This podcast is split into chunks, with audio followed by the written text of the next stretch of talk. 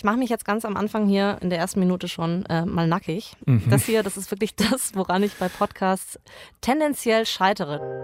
Fast jedes Mal. Am Anfang. Sehr schön. Also das klingt jetzt richtig dramatisch. Das gefällt mir. So haben wir die Leute direkt am Wickel, finde ich. Wie sind denn jetzt deine Erfahrungen mit Anfängen, also beim Podcasten? Das klingt jetzt ja so, als ob die Ideen dazu dir jetzt nicht gerade in den Schoß fallen. Wirklich nicht. Also es raubt mir tatsächlich äh, regelmäßig den Schlaf. Ich drehe mich da im Kreis mit Gedanken und mit Ideen und komme nicht zum Punkt. Ich kenne das. Also ich habe auch ehrlich gesagt dann so eine eine Idee, die ich dann in dem Moment für grandios halte, habe ich dann unter der Dusche ja. und dann steht das irgendwie und dann, naja, dann rennt man doch irgendwann wieder vor so eine Wand. Also Anfänge schwierig. Darum sprechen wir heute darüber. Wie kann man, wie sollte man einen Podcast beginnen? Was funktioniert, warum und was nicht? Das ist ein Thema und worüber wir gleich auch noch sprechen werden, das ist Podimo.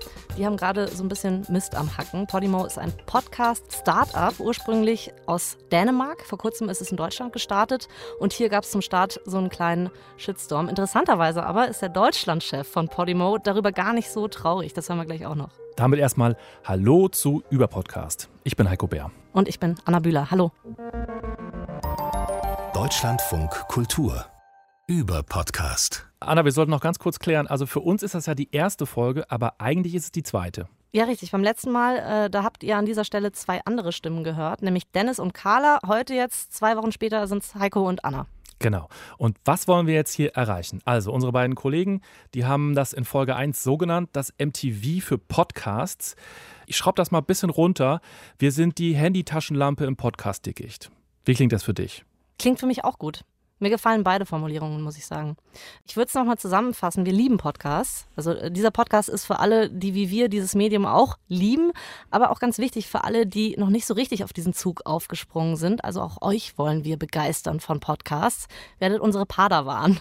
Und wir versprechen euch, dass wir euch auf jeden Fall anstecken mit dieser Begeisterung. Wir haben hier nämlich Hörtipps für euch, Sachen, die man nicht verpassen sollte, so ein bisschen Szene-Talk und immer auch wieder Stimmen aus der Audiowelt für euch. Genau, aber jetzt fangen wir erstmal an mit den Anfängen. Anna, deine Achillesferse, wie wir ja gerade gelernt haben, alle.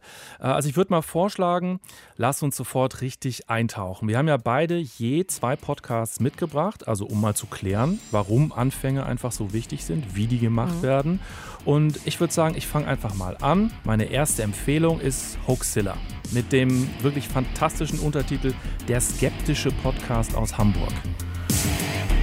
Hoaxilla der skeptische Podcast aus Hamburg. Hallo und herzlich willkommen zum 238. Mal bei Hoaxilla, dem skeptischen Podcast aus Hamburg.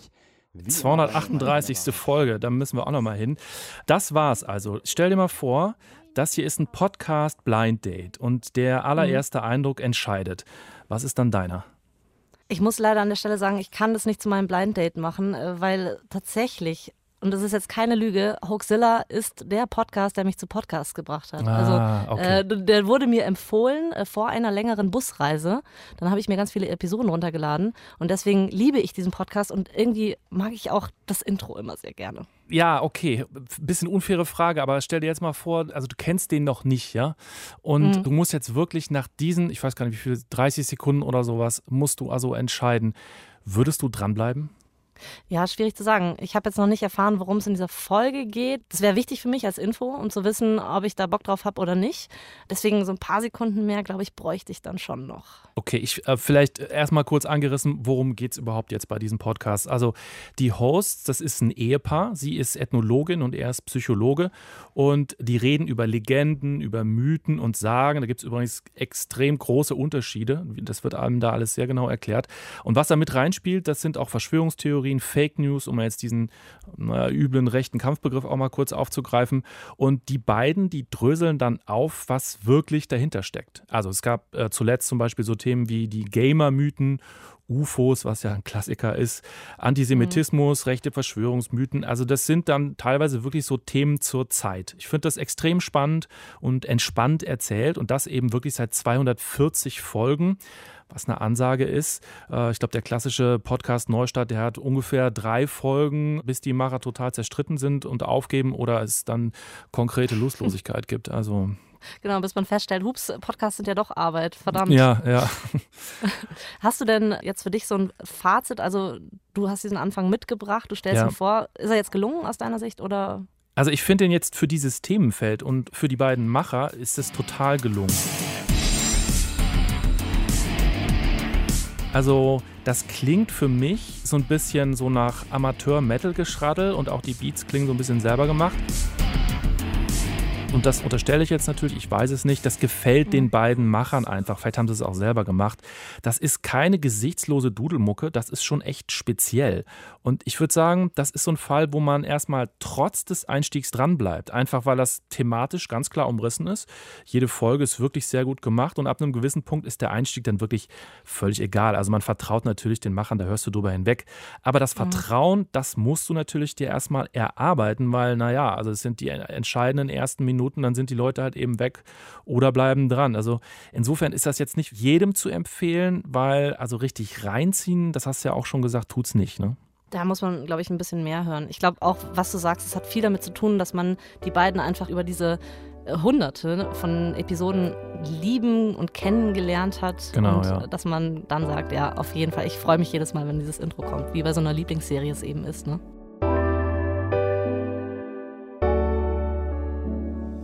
Ich habe jetzt mal nachgedacht, wann es bei mir beim letzten Mal so war, dass ich dachte, wow, das ist ein super Anfang. Jetzt muss ich unbedingt weiterhören. Ja. Und das ist ein ganz anderes Beispiel, was ich mitgebracht habe. Also eine Serie, die in sieben Folgen erzählt wird. Lange nicht so eingesessen wie jetzt Hoaxilla. Auch ein ganz anderes Genre, was ich hier für dich als Hörbeispiel dabei habe. Bin ich jetzt immer noch zu leise? Nee, so ist gut. Sag mal irgendwas richtig Lautes. Ah! Okay, das war zu laut. Jetzt was semi-lautes. Okay, was semi-lautes. Ja, so ist gut. Okay, ja. Das ist ein Podcast, der bei NDR Info erschienen ist, äh, im August diesen Jahres. 180 Grad Geschichten gegen Hass heißt der. Und der Titel, klar, der sagt schon, es geht hier um diese Stimmung, die man in den vergangenen Jahren in Deutschland immer deutlicher ähm, gespürt hat. Also es gibt viel mehr Aufmärsche von Rechten, es gibt viele Gewalttaten gegen Geflüchtete. Und der Podcast erzählt Geschichten von Menschen, die dagegen etwas tun wollen, gegen diesen Hass. Jetzt mal unabhängig davon, dass ich den Inhalt super finde, war ich äh, mega begeistert von der Art und Weise, wie man hier mit Audiomaterial umgeht. Es gibt keinen abgeschlagenen Kopf. Unser Land gespalten und polarisiert. Mein Name ist Bastian Also ich finde es super toll geschnitten. Ob es ein Happy End geben wird oder ein sehr schreckliches Ende, Can you speak English? hängt daran, was Es ist wir alle jetzt total collagig Hallo Basti. Mit diesen O-Tönen am Anfang. Ne? Da besteht natürlich irgendwie die Gefahr, dass das Distanz schafft, weil es ja auch oft in so Radio-Features und sowas verwendet wird. Die Collage ist jetzt ein Mittel, das ähm, doch alt eingesessen ist. Aber ähm, das passiert hier nicht, weil es doch sehr, sehr schnell sehr, sehr nah wird und sehr persönlich, nämlich im Gespräch zwischen dem Host, dem Bastian Berbner, den wir schon gehört haben, und zwischen seiner Kollegin Alexandra Reukhoff. Aber fürchtest du dich wirklich davor, dass Deutschland zerbrechen Ja. könnte? Ja, natürlich. Ich meine, wir sind beide in den 80ern geboren. Ich bin aufgewachsen mit, äh, in Sicherheit. So sehr, dass ich gar nicht mehr drüber nachgedacht habe, dass es auch Unsicherheit geben könnte. In gewisser Weise auch mit der Annahme, dass es immer besser wird. Also allein dieser Einsatz von der Musik gefällt mir schon. Da kriege ich irgendwie so Gänsehaut. Jetzt mal eine krasse Macherperspektive, ich weiß, aber das, was wir hier hören, das ist so ein Braindump, nennt man das. Also man hört, dass diese beiden Leute hier nicht nach dem Skript vorgehen und irgendwie sich das gegenseitig vorlesen, wie es sonst häufig bei Storytelling-Podcasts ist, sondern es ist wirklich so, hier sind zwei Personen in ein Studio gegangen. Person 1 erzählt Person 2 von seinen Recherchen und diese Person 2 hört es wirklich zum ersten Mal. Da muss ich jetzt dazu sagen, das habe ich mir nicht ausgedacht. Ich habe tatsächlich noch Bastian eine Mail geschrieben und gefragt, ob es wirklich so war. Ich kannte ihn vorher nicht, aber ich wollte einfach keinen Quatsch hier behaupten. Und tatsächlich entsteht dann quasi diese fertige Folge erst im Schnitt und nicht nach einem Skript. Und das finde ich klingt super frisch. Also mir gefällt er ja auch total gut, aber man könnte jetzt ja kritisch nachfragen, also wo ist für dich eigentlich so der Unterschied zu so einem klassischen Zwei-Leute-Reden-Format? Ich glaube tatsächlich die Zeit, die drin steckt. Also ich bin mir sicher, die Zeit, viele Stunden der Produktion sind bestimmt der Unterschied. Also es ist ein super durchdachter Einsatz von Musik, die wir hier hören.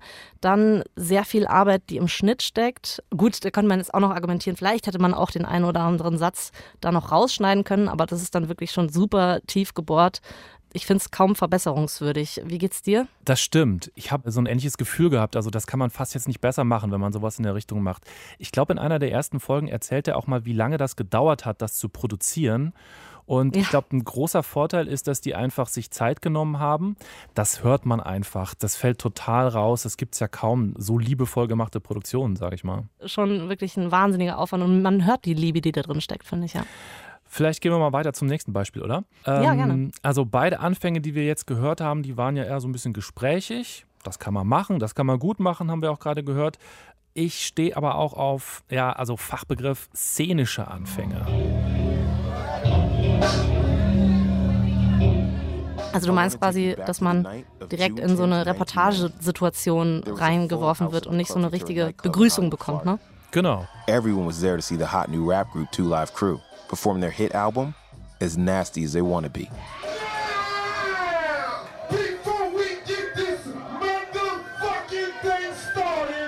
Und diesen Weg hat ein amerikanischer Podcast gewählt, der sich jetzt nicht nur super spezifisch an der Musikszene abarbeitet, sondern der auch quasi einen Hauptprotagonisten hat und der seinen Werdegang verfolgt.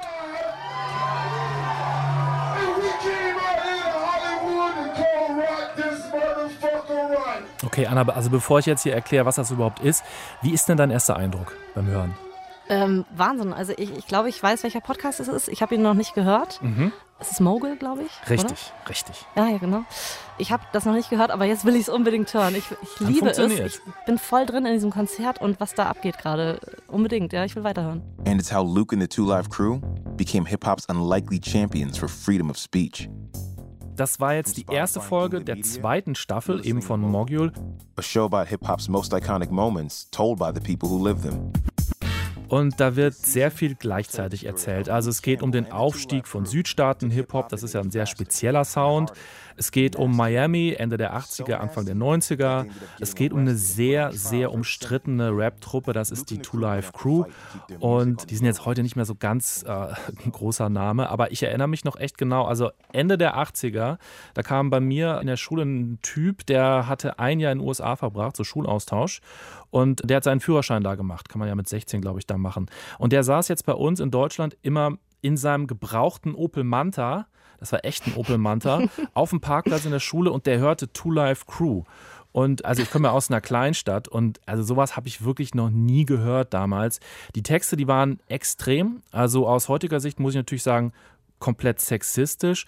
Damals dachte ich einfach nur völlig naiv, oh krass. Aber das war halt wirklich einfach so ein Next Level an Asozialität, auch für Hip-Hop-Verhältnisse.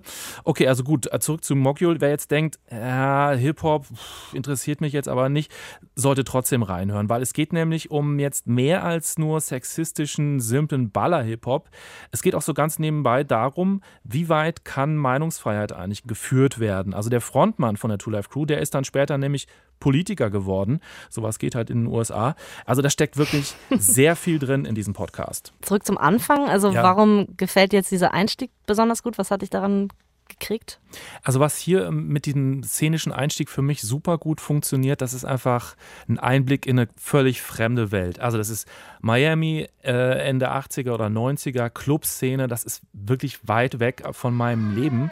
Und mit diesem szenischen Einstieg werde ich einfach sofort reingeholt. Mit dem Sound wird eine Geschichte erzählt quasi. Also das muss mit Worten im Grunde gar nicht mehr groß erklärt werden. Also diese übersteuerten Beats und das Gebrülle von dem MC. Ich habe da also direkt so ein Bild von einer engen Lagerhalle mit viel zu vielen Menschen im Kopf, die tanzen und die brüllen und die schwitzen. Das ist alles so ein bisschen Terror und natürlich auch deswegen geil. So klingt das für mich. Und also so generalisiert würde ich einfach sagen, also wenn die Szenerie der erzählten Geschichte, wenn die weit weg ist von der Lebenserfahrung von uns Hörern, dann kann das einfach ein gutes Mittel sein. Also es gibt keine langatmige Einführung. Nee, du bist sofort mittendrin. Wenn es jetzt mhm. um eine Geschichte im Supermarkt um die Ecke geht, dann kann man das natürlich auch machen. Aber ich sag mal, der Effekt ist dann nicht so groß. Das finde ich echt ein guter Punkt. Also die Frage, wann steige ich am besten mit einer Szene ein, ist ja echt nicht einfach zu beantworten, weil, wie du sagst, den Supermarkt-Piepton von der Kasse, den hat man jetzt wirklich schon 20.000 ja, Mal genau, gehört. Ähm, genau. Soll ich mir zusammenfassen, Bitte. was wir jetzt schon alles gehört haben? Ja. Hoaxilla haben wir vorgestellt.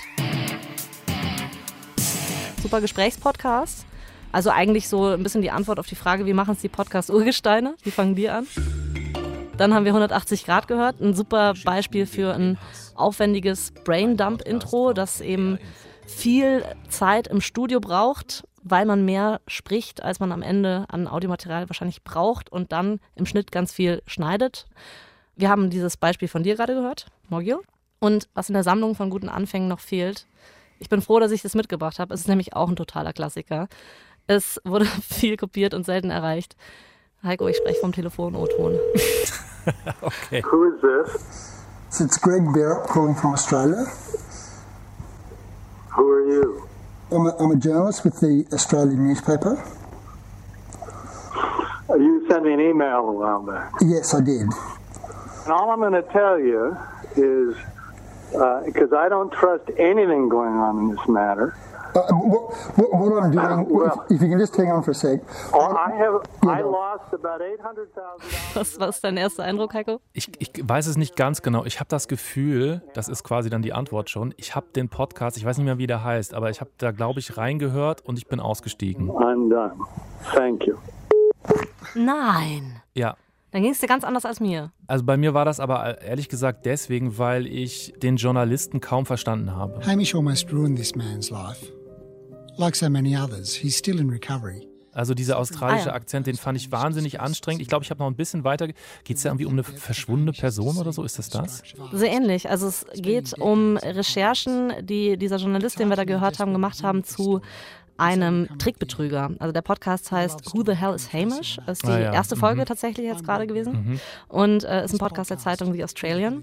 Deswegen der australische Akzent. Und dieser Reporter, den wir da gehört haben, der geht eben diesem Fall Hamish auf die Spur. Und ich fand es wirklich fesselnd und auch wegen des Einstiegs, muss ich sagen. Das ist natürlich als so ein dramatischer, guter Einstieg, aber ich bin, wie gesagt, an einer ganz anderen Hürde schon so gescheitert. Ja, okay, das verstehe ich. Was ich aber finde, man muss ja nicht mal jedes Wort verstehen, weil ich finde, an der Stimme des Gegenübers, also an der Stimme von diesem Mann, der da angerufen wird, da hört man ja schon eigentlich, worum es geht. Also mir geht es da viel mehr um dieses Gefühl, was dieser Ton vermittelt. Also man merkt, der Angerufene, der ist angepisst auf irgendeine Person. Mhm. Und zwar nicht nur so ein bisschen, sondern ganz schön doll. Und das ist das, was mich so reinzieht. Es ist direkt mega spannend. Man ist in den Recherchen von diesem Reporter mit dabei. Und da finde ich, ist dieses Stilmittel, dieser Telefonton wirklich, wirklich eine der besten äh, Möglichkeiten, die man da wählen kann, finde ich. Also mir ging es zumindest so, dass ich dann gleich hören wollte, okay, das scheint ein spannender Fall zu sein. Und der Typ, um den es hier geht, der muss wirklich ein ziemlich großes äh, A-Hole sein. So. ähm, bin ich, bin Das ich total dabei, rüber, ich will ja. wissen, worum es geht. Ja. Deswegen wäre es tatsächlich ein Einstieg, den ich hier auch noch als gelungen empfehlen möchte. Und dann solltet ihr reinhören in Who the Hell is Hamish.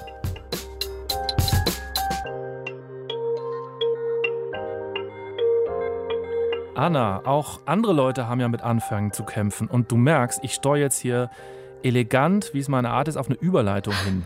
Aber fangen wir doch einfach mal an mit einem O-Ton zur Einstimmung.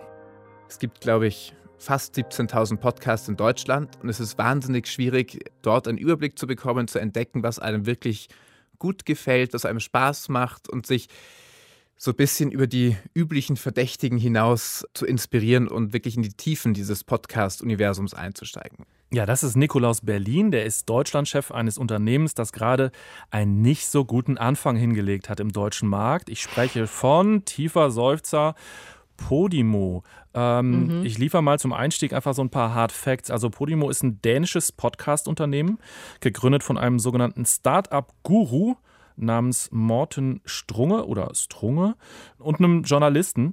Und um mal kurz deren Marketing-Sprech zu zitieren, sie wollen die Podcast-Revolution in Deutschland vorantreiben und nennen sich direkt mal, Zitat, das Netflix für Podcasts. Das ist, ähm, ja, das Netflix für Podcasts. Ich glaube, das ist jetzt auch kein Alleinstellungsmerkmal mehr. Nein. Das äh, möchte ich an der Stelle kurz bemerken. Also, ich glaube, jede Plattform, die in den letzten, äh, weiß nicht, äh, sechs, sieben Monaten oder im letzten Jahr gestartet ist, hat diesen Slogan für sich entdeckt. Das Netflix für Podcasts. Genau, es scheint immer die Ja. erste Marketing-Idee zu sein.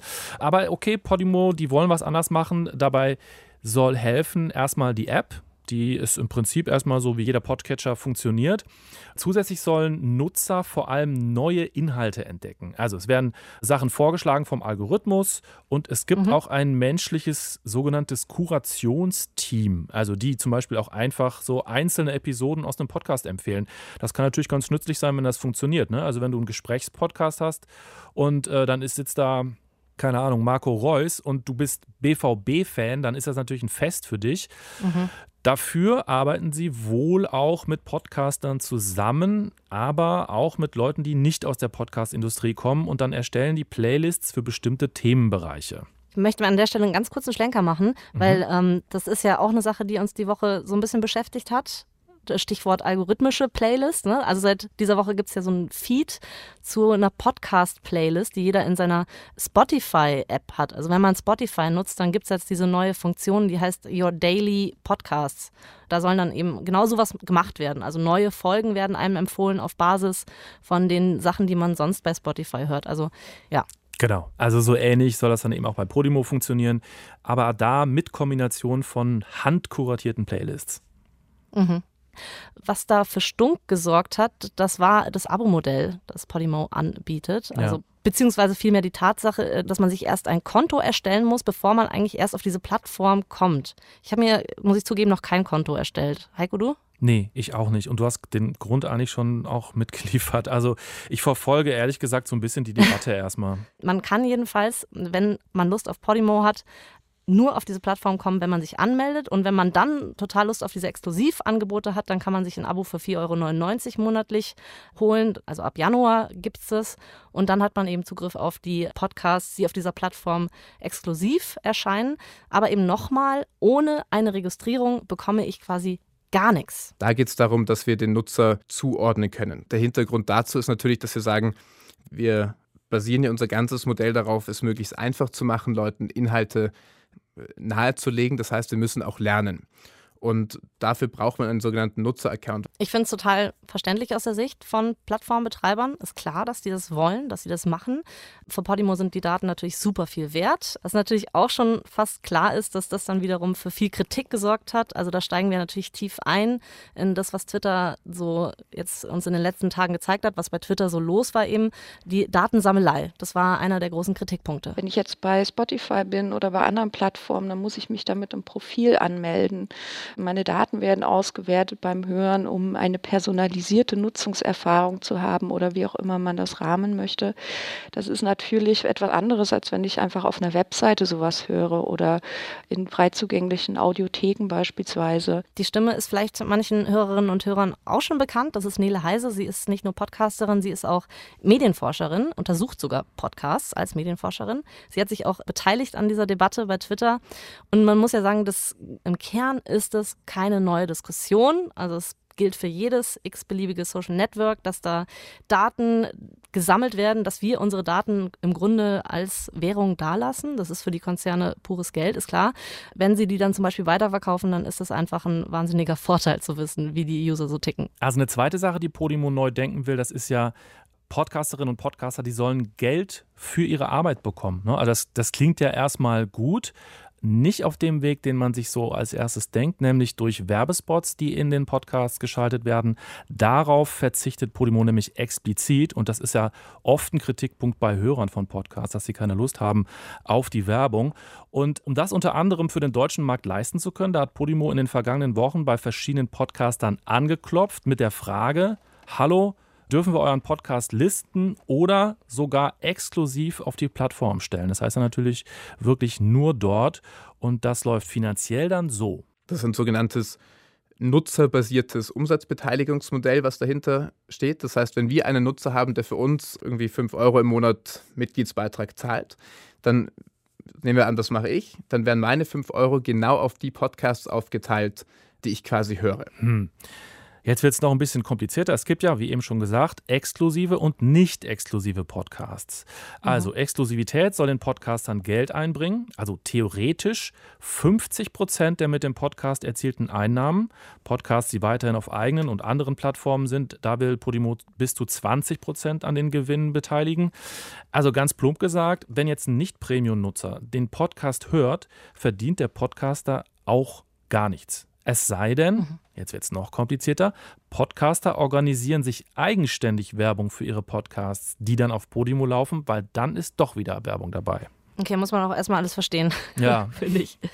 Es ist jetzt nicht so, dass Podimo der erste Player auf äh, dem Markt ist, der jetzt überzeugt davon ist, dass Hörerinnen und Hörer Geld zahlen wollen oder bereit dafür sind, für gute Inhalte Geld zu zahlen.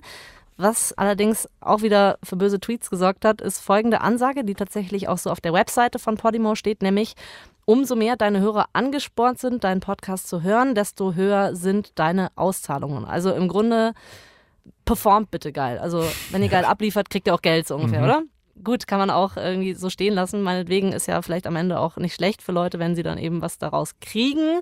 Blicken wir mal ein bisschen aufs Portfolio von äh, Podimo. Also ein Viertel davon sind Eigenproduktionen. Drei Viertel kommt dann aus Podcasts, die wir sonst auch schon hören können. Das heißt, einige sind hinter der Paywall, aber eben nicht alle. Ich glaube, da wurde auch teilweise drüber geredet, kontaktiert ihr nur die Großen oder nur die Kleinen oder worum geht es hier einfach. Da gibt es kein System, es gibt gar keinen Überblick, den wir haben. Wir können gar nicht wissen, wer groß und wer klein ist, sondern wir kontaktieren absolut jeden. Es dauert nur einfach lange. So, jetzt sind wir im Herzen dieser Folge angekommen und wir sind wirklich auch mitten im Herzen der Diskussion um Podimo. Das ist nämlich jetzt der eigentliche Knackpunkt in dieser ganzen Diskussion. Also es könnte sein, dass man als Macherin oder als Macher auf dieser Plattform gelandet ist. Also mein Podcast ist da. Ich weiß aber davon nichts. Also Podimo sagt zwar immer, sie hätten gefragt, bevor sie online gegangen ist, sie hätten Mails geschrieben, sie hätten Telefonanrufe getätigt, aber die Podcast-Betreibenden haben eben nur die Möglichkeit, Nein zu sagen. Sie haben quasi nicht die Möglichkeit, aktiv zu sagen, hallo Podimo, hier ist mein Podcast, bitte tut ihn äh, auf eure Plattform. Es gibt also sozusagen nur ein Opt-out, wie man es nennt. Und das ist eben die Diskussion, dass manche da jetzt gelandet sind und eben nicht davon wissen, dass sie dort gelandet sind. Warum die trotzdem da zu finden sind, das lässt sich ziemlich einfach erklären. Also einfach, naja. Podimo greift auf RSS-Feeds zurück. Also RSS-Feeds, das sind in der äh, unabhängigen Podcast-Szene ein ziemlich wichtiges Thema. Das ist eine komplett eigene Folge, könnte ich mir vorstellen, hier bei uns irgendwann mal in Zukunft. Deshalb Ja. nur so ganz kurz zur Einführung, um mal so die Basics zu klären. RSS steht für Really Simple Syndication, also wirklich einfache Verbreitung, denn genau darum geht es. Technisch gesehen klingt es ein bisschen komplizierter. Es ist nämlich ein XML-Dokument, das dem RSS 2.0 Standard des W3C genügt. Was hinter diesen Vokabeln steckt? Nun, auch wenn der Vergleich ein wenig hinkt, könnte man sagen, XML, die Extensible Markup Language, ist so eine Art Programmiersprache, aber eben nicht für Algorithmen, sondern für Informationen. Und das World Wide Web Consortium, also W3C, ist eine Institution, die technische Standards verhandelt und festlegt, die beschreiben und möglich machen, wie das Internet, das wir kennen, funktioniert. Diese technischen Hintergründe komplett zu verstehen, bräuchte jetzt ein bis zwei Semester Informatik. Praktisch gesehen und auf Podcast bezogen könnte man auch einfach sagen, das ist so eine Art Playlist im Internet, die nach bestimmten Vorgaben erstellt wird. Und für Podcast hat sich eben durchgesetzt, dass die aktuellste Folge als erstes angezeigt wird und wie Autoren, Folgentitel und Beschreibungen sowie der Link zum eigentlichen Audio des Podcasts in einer Textdatei hinterlegt werden müssen.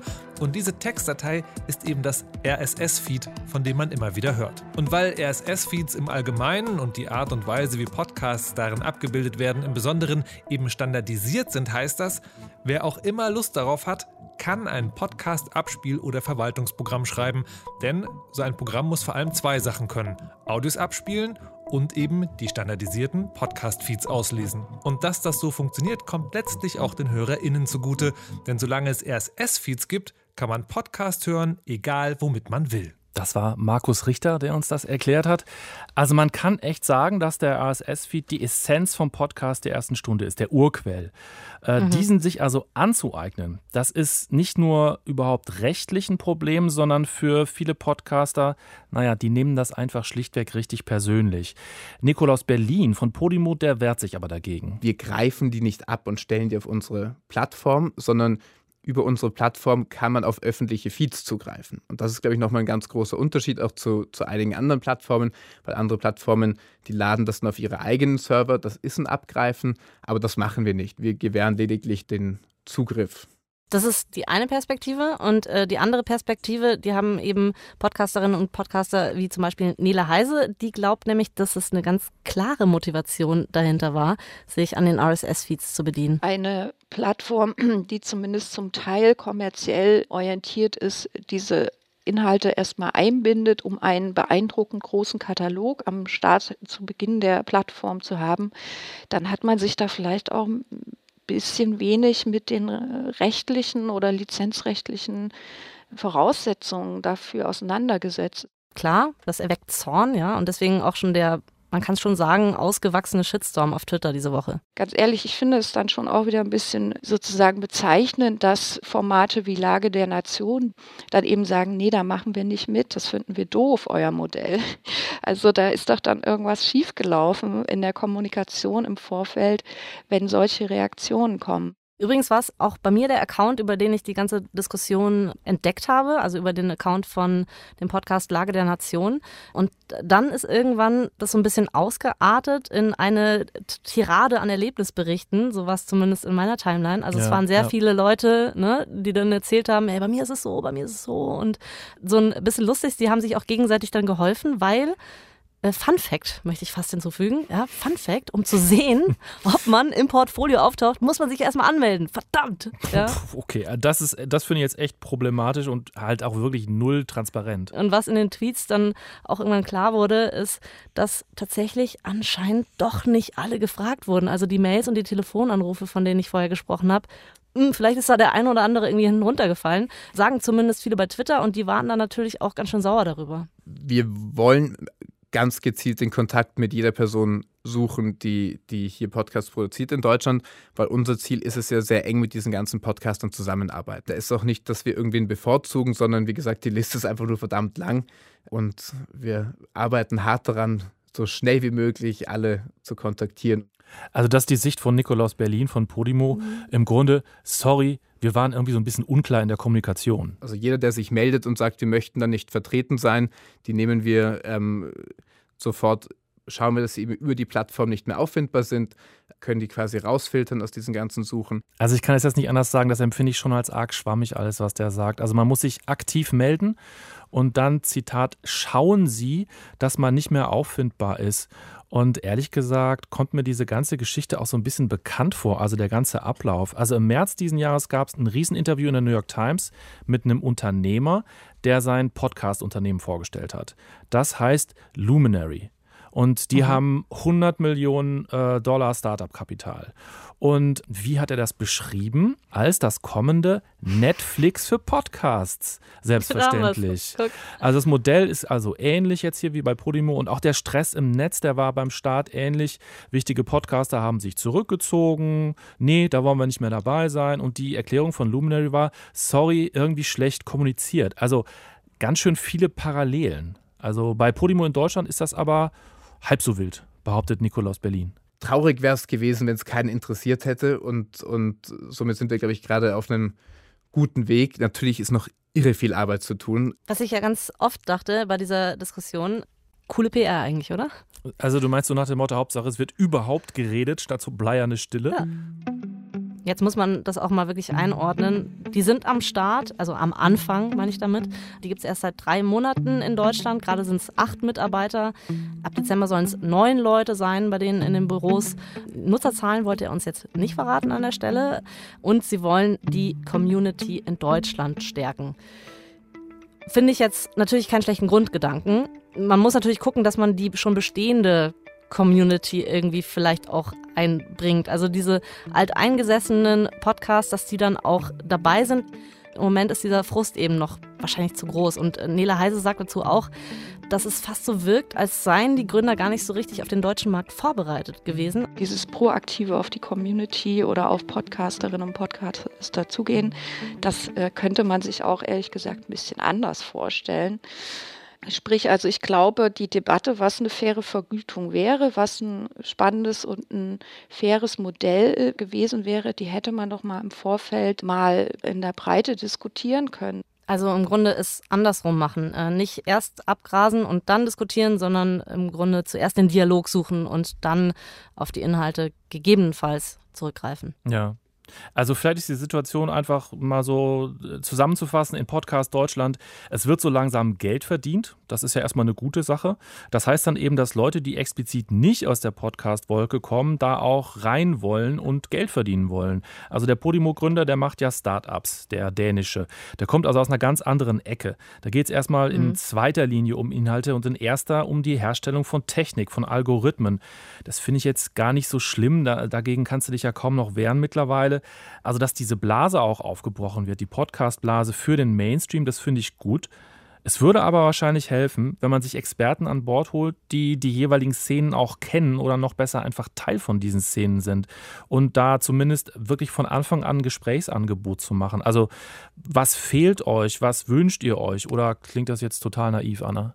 Ich finde es einen guten Ansatz. Nee, es ist tatsächlich ein bisschen platt. Es ist wie wenn man, ich weiß nicht, in der Deutschklausur früher in der Schule, wenn man geschrieben hat, der Autor möchte der Gesellschaft den Spiegel vorhalten. So ungefähr ist das, ne? Also ein mhm. bisschen mehr miteinander sprechen. Das ist nicht verkehrt. Immer. Ist es jetzt zu so kitschig fürs Ende dieser Episode, Heiko?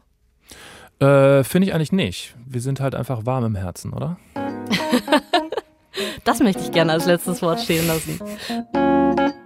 Danke nochmal an unsere Redakteurin, an Karina Frohn und auch an Sandro Schröder, Jana Wuttke und Christine Batti. Nächste Folge über Podcast, da hört ihr dann wieder Dennis Kogel und Carla Kenia. Wir zwei, also Heiko und ich, wir sind dann erst übernächste Episode wieder genau. da für genau. euch. Folgt uns auf Spotify, bewertet uns um Himmels Willen bei Apple Podcast, äh, überschüttet uns mit Sternen, schickt uns nette äh, Sätze da rein. Ähm, es gibt uns bei der DLF Audiothek und selbstverständlich überall, wo es Podcasts gibt. Ich bin Anna Bühler. Ich bin Heiko Bär. Danke fürs Zuhören und bis bald. Tschüss. Bis bald. Tschüss.